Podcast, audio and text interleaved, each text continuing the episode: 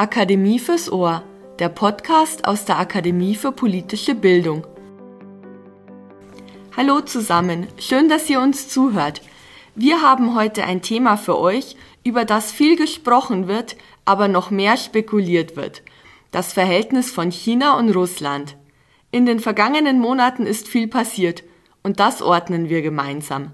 Ich bin Beate Winterer und ich sitze hier in der Akademie mit meiner Kollegin Dr. Saskia Hieber. Hallo. Ich darf euch Saskia kurz vorstellen. Sie kümmert sich in der Akademie um den Bereich internationale Politik und Sicherheitspolitik und ist eine ausgewiesene China-Expertin. Vorige Woche war sie zum Beispiel für ein Fachgespräch im Bayerischen Landtag eingeladen.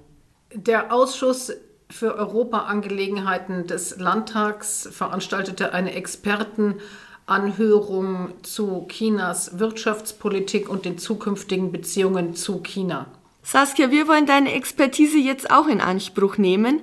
Unsere Zuhörerinnen und Zuhörer haben, genau wie ich, bestimmt in letzter Zeit immer wieder die Befürchtung gehört, China könnte Russland Waffen für den Einsatz in der Ukraine liefern.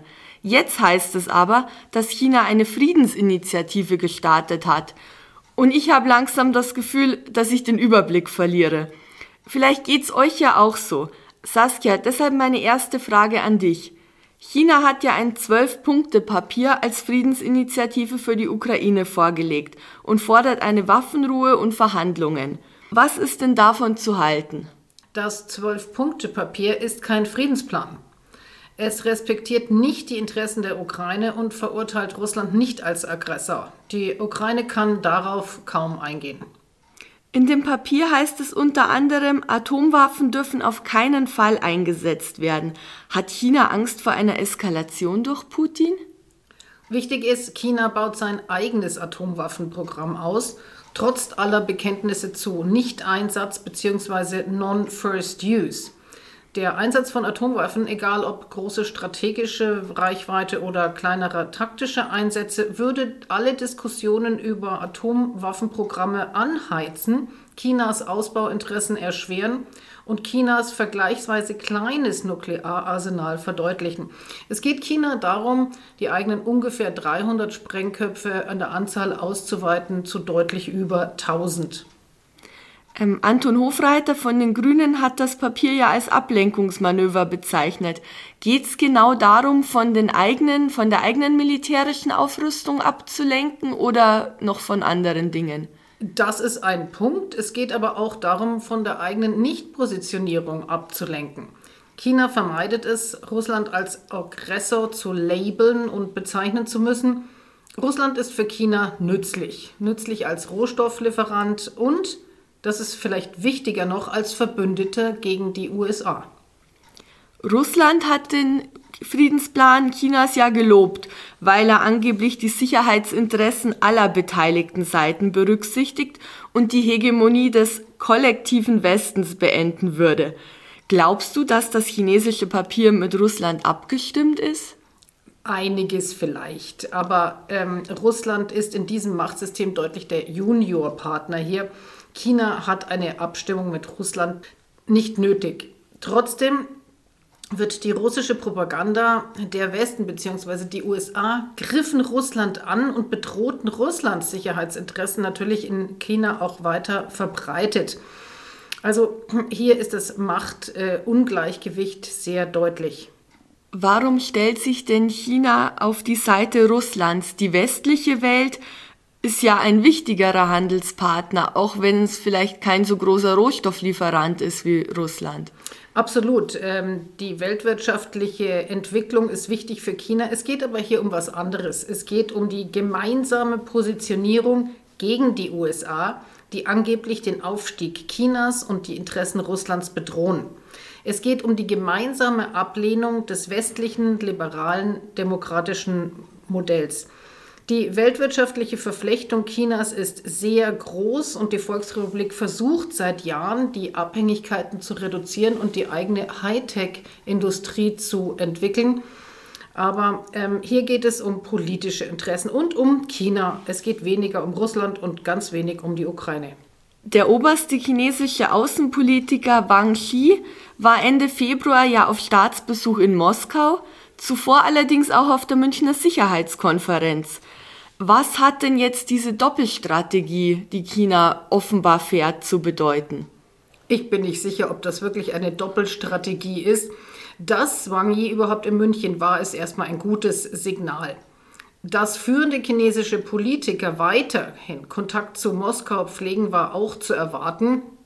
Aber wichtig ist, es war nicht Präsident Xi Jinping selbst in Moskau. Vielleicht, wann ist fraglich, wird er im Frühjahr nach Moskau reisen, aber es war Wang Yi, also nicht die aller, aller, allererste Position in der Volksrepublik China, in Russland. Also was wir noch abwarten müssen, was denn von den angeblichen chinesischen Charmoffensiven gegenüber Europa zu halten ist, äh, können wir noch nicht überblicken. Wichtig ist, die politische Rhetorik beim Nationalen Volkskongress war vergleichsweise milder. Zumindest in Li Keqiangs Arbeitsbericht war viel von Kooperation, friedlicher Entwicklung auf beiden Seiten der Taiwanstraße die Rede. Aber Li Keqiang als Premierminister verlässt das Amt nach zwei Amtszeiten und Präsident Xi Jinping hat den Ton wieder angezogen und warnte sich entschieden gegen ausländische Einmischung, internationale Intervention und ausländische Aggression, wie er es bezeichnet. Und gemeint sind immer die USA. Du hast ja gesagt, die Ukraine hat relativ wenig von diesem sogenannten chinesischen Friedensplan. Aber hätte China denn die Möglichkeit, Russland zum Einlenken zu bewegen, zum Beispiel durch Sanktionen oder durch andere Drohungen? Das ist eine ganz wichtige Frage. Die ganze Welt würde vom Ende der Kriegshandlungen profitieren. Aber was hätte China genau davon? China würde sich solch einen Einsatz bezahlen lassen wollen. Peking geht es nur um sich. Peking geht es darum, was wäre der Vorteil für China? könnte China damit seine Forderungen nach einer neuen, nicht westlich dominierten Weltordnung durchsetzen, in der ja auch Russland einen Platz haben müsste? Vermutlich nicht. China und Russland haben sich ja vor dem russischen Angriffskrieg auch grenzenlose Freundschaft geschworen. Und China unterstützt Russland ja, wie wir gerade schon besprochen haben, politisch und wirtschaftlich. Der Handel zwischen den beiden Ländern ist seit Kriegsbeginn ja sogar gestiegen. Waffenlieferungen an Russland wären aber eine rote Linie, sagen die EU-Außenminister. Was würde es denn bedeuten, wenn China jetzt wirklich anfangen würde, Panzer, Raketen, was auch immer an Russland zu liefern? Wäre das dann der so oft befürchtete Dritte Weltkrieg? Also diese so benannte grenzenlose Freundschaft hat durchaus Grenzen und wir dürfen jetzt die sozialistische und postsozialistische politische Rhetorik auch nicht überschätzen. China geht es erstmal um die eigenen Interessen, natürlich um ein stabiles Umfeld und Rohstofflieferungen. Russland ist da einfach nur nützlich, aber wir dürfen nicht vergessen, es gibt zahlreiche ideologische, politische Zerwürfnisse, gegenseitige Besetzung von Territorien, also die russisch-chinesische Geschichte ist ähm, voller Probleme und die Beziehungen zwischen der Volksrepublik China und der Sowjetunion war durchaus angespannt. Der hohe Grad der Personalisierung von Politik in Russland und China hat aber durchaus Vorteile, nämlich nachfolgende Regierungen sowohl in Peking als auch in Moskau könnten natürlich diese in Anführungszeichen so bezeichnete grenzenlose Freundschaft reduzieren und etwas entwerten oder abwerten, indem es einfach reduziert wird auf die Beziehung zwischen Putin und Xi und eben nicht zwischen den beiden Staaten Russland und China. Wichtig, der wirtschaftliche Austausch, Rohstofflieferungen nach China und Dual-Use-Technik, Lieferungen von China nach Russland nehmen zwar zu, China ist auch inzwischen einer der größten und erfolgreichsten Rüstungsproduzenten und Rüstungsexporteure. Und die Lieferung großer Stückzahlen von Panzern, Kampfflugzeugen, Granaten und Raketen wäre sicherlich eine rote Linie. Aber große chinesische Firmen, egal ob staatlich oder privat, sind interessiert an und natürlich abhängig von der Weltwirtschaft und nicht von dem bisschen Russlandgeschäft. Und der wirtschaftliche Schaden durch internationale Sanktionen wäre vermutlich erheblich größer als der Gewinn aus ein paar Rüstungsverkäufen nach Russland. Und das überlegen sich wirtschaftliche Akteure genau. Du sagst jetzt schon, China wird sich das sehr gut überlegen, ob man sich's mit Europa, mit den USA wirtschaftlich komplett verscherzt. Wie sieht's denn aus auf der anderen Seite? Könnten sich die EU und die USA es sich wirklich leisten, die Beziehungen nach Peking abzubrechen? Das kann sich niemand leisten, weder aus politischen noch aus wirtschaftlichen Gründen. Die EU ist für China ein wichtiger Wirtschaftspartner, vor allen Dingen im Hochtechnologiebereich. Aber der Druck aus den USA und die Lieferbeschränkungen von Amerika nach China sind ein wirksameres politisches Mittel. China hofft natürlich, aus Europa weniger Gegenwind zu bekommen. Und viel wird davon abhängen, wie China Fortschritte im Ausbau der eigenen Hochtechnologieindustrie erreicht. Muss Europa sich trotzdem auf einen Konflikt mit China vorbereiten, rein prophylaktisch? Ja, Zumindest auf einen Handelskonflikt, auch auf eine Eskalation in der Taiwanstraße und vor allen Dingen, egal welche kriegerischen Auseinandersetzungen, die wohl eher im Pazifik zu erwarten wären, im Westpazifik in einem Taiwan-Szenario, muss sich Europa vorbereiten auf eine Verschlechterung der eigenen Versorgungssicherheit. Du hast jetzt Taiwan schon erwähnt. Welche Rolle spielt denn der Taiwan-Konflikt bei Chinas Friedensinitiative für die Ukraine. Hängt das irgendwie zusammen? Rechtlich und politisch erstmal nicht. Aber natürlich ist die Dauer des Krieges und die Entwicklung des Krieges ähm, erstmal ein kleiner Rettungsanker für äh, Taiwan. Der Mut und die Entschlossenheit der Verteidiger, die Geschlossenheit des Westens und die internationalen Waffenlieferungen in die Ukraine rettet vorübergehend äh, quasi Taiwan. Eins ist klar, die Kosten einer militärischen Invasion wären für Peking kaum überschaubar.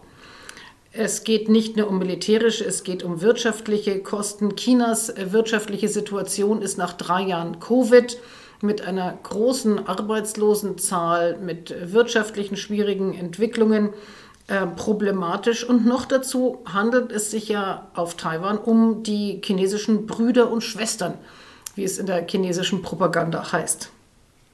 Aus Taiwan heißt es ja immer wieder, dass man einen chinesischen Angriff auf jeden Fall erwarte. Die Frage sei nur wann. Du siehst es dann aber anders, wie du gerade gesagt hast, richtig?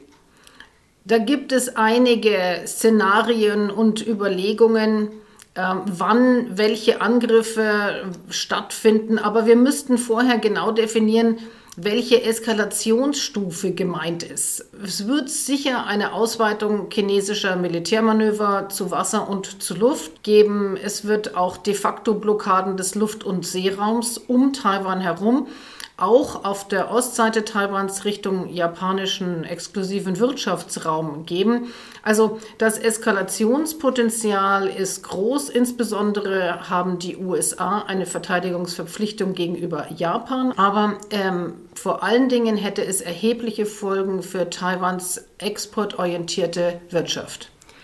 China ist ja selbst abhängig von Taiwans Chipindustrie ist auch deswegen ein tatsächlicher militärischer Konflikt, also ein Angriff, wie wir ihn jetzt auf die Ukraine sehen, auf Taiwan unwahrscheinlich? Das ist nicht auszuschließen. Es ist die ganze Welt abhängig von Taiwans Chipindustrie. Nur Firmen Taiwans stellen die Fertigungsanlagen für die modernsten Hochleistungschips äh, her.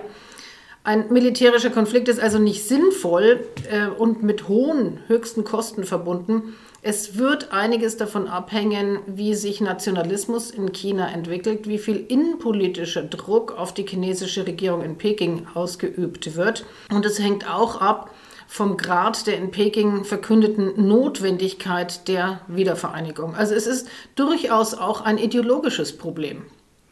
Du hast ja schon gesagt, die USA haben eine Verteidigungsverpflichtung gegenüber Japan.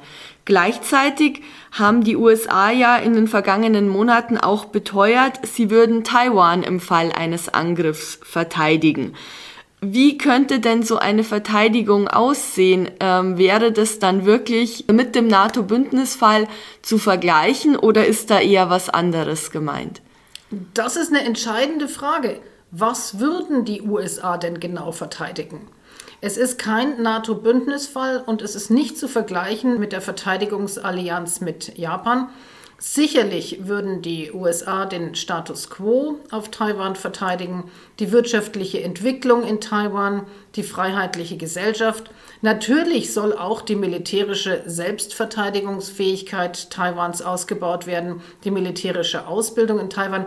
Also das sicherlich ja, das würden die USA verteidigen. Aber ein Einsatz mit allen militärischen Mitteln bis hin zu auf Englisch Major Warfare das ist keineswegs sicher und es wird auch von zukünftigen Regierungen und amerikanischen Präsidenten in Washington abhängen. Eine Frage noch zum Abschluss, ein bisschen lesen in der Glaskugel. Wo siehst du denn Russland und China in einem Jahr? Wie glaubst du, wird sich jetzt das nächste Jahr entwickeln? Zu Russland kann ich nichts sagen. China wird alles versuchen, die wirtschaftliche Entwicklung zu konsolidieren und die wirtschaftliche Stabilität herzustellen bzw. wieder aufzubauen in einigen Landesteilen. Das ist jetzt erstmal wichtig. Saskia, vielen Dank, dass du für uns etwas Ordnung in die chinesische Außenpolitik gebracht hast. Ich hoffe, bei den nächsten Nachrichten zu China haben wir wieder einen besseren Überblick. Wenn ihr, liebe Zuhörerinnen und Zuhörer, nicht nur mehr über China, sondern auch mehr über Afrika erfahren wollt, dann dürft ihr uns gerne in Tutzing besuchen. Saskia macht nämlich eine Tagung dazu. Wir beschäftigen uns am 17. und 18. März gemeinsam mit dem Landesverband Bayern der Deutschen Gesellschaft für die Vereinten Nationen mit dem Regionalkonflikt um und in Tigray, Äthiopien und der umliegenden Region. Die Veranstaltung verlinke ich euch natürlich in den Show Notes. Wir freuen uns, wenn ihr uns besucht oder demnächst wieder zuhört. Bis bald. Vielen Dank.